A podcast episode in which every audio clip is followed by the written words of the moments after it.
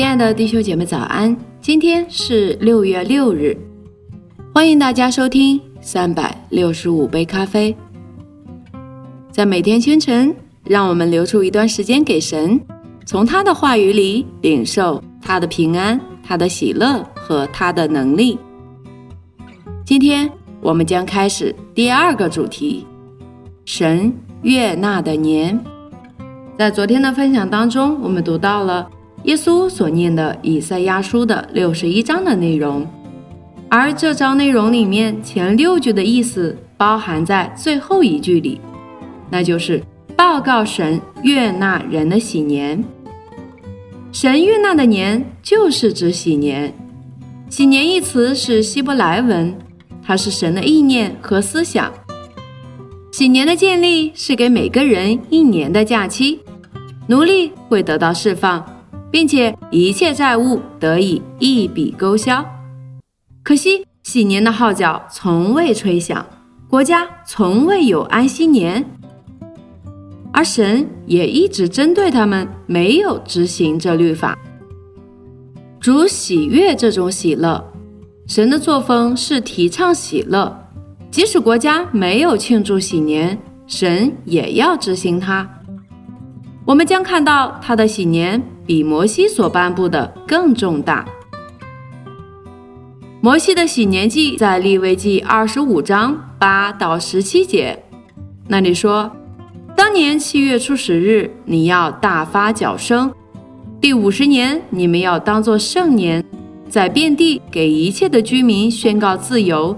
这年必为你们的喜年，你们彼此不可亏负。因为我是耶和华你们的神，要向人宣告自由，不要为着果效展示讲坛或吸引人、令人兴奋或吓怕人而传道。你可以为着一切的果效而传道，但耶稣只是简单的宣讲自由。那天他在会堂里宣讲喜年已经开始了。他向他们展示了一个真正的喜年是怎样的，是释放。它不单是以色列的喜年，也是整个世界的喜年。人类的喜年，好像他提及的外邦人，叙利亚的麻风病人乃曼和三勒法的寡妇。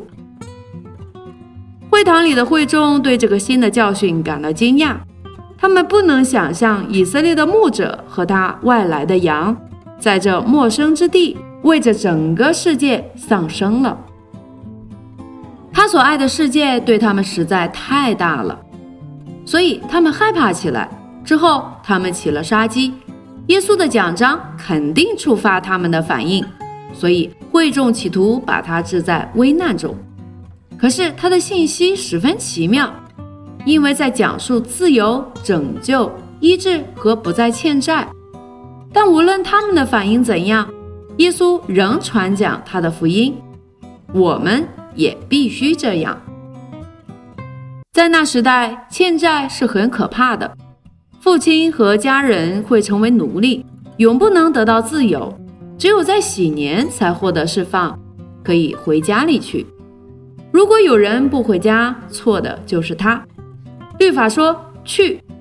任何在喜年之后做奴隶的。是出于自己的选择。耶稣基督曾向全人类宣告喜年，以色列人对喜年的一切认识，现在只成为神国真正的喜年一个差劣的形象。生命得到释放，罪债得到清偿，灵魂体都得到拯救。在神的国里，没有汗流浃背的奴隶，没有束缚。也没有人被魔鬼操控，赞美神！何等的喜年！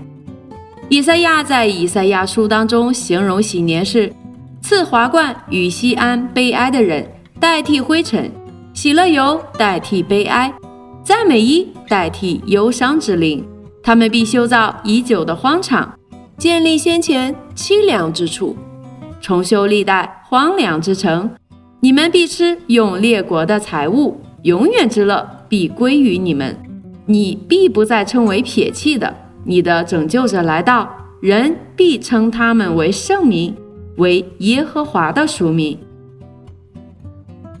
主在拿撒勒把旧约经文变为对新教规的皇室宣告，他宣布所有被魔鬼囚禁的人会得到特赦。保罗在罗马书当中解释说：“罪必不能做你们的主，因为及至时候满足，神就差遣他的儿子为女子所生，且生在律法以下，要把律法以下的人赎出来。”叫我们得着儿子的名分。所以，亲爱的弟兄姐妹们，通过今天的分享，我们知道，如今我们每一个在耶稣基督里的人，都是在神的喜年当中，因为我们从奴隶变为自由，从疾病变为健康，从贫穷变为丰盛。所以。我们也要把这个好消息去告诉我们身边的每一个人，让他们也都能进入到神的喜年当中。我相信现在的你已经迫不及待的要起来去传扬这个好消息了，那就从今天开始行动起来吧！祝福大家，以马内利。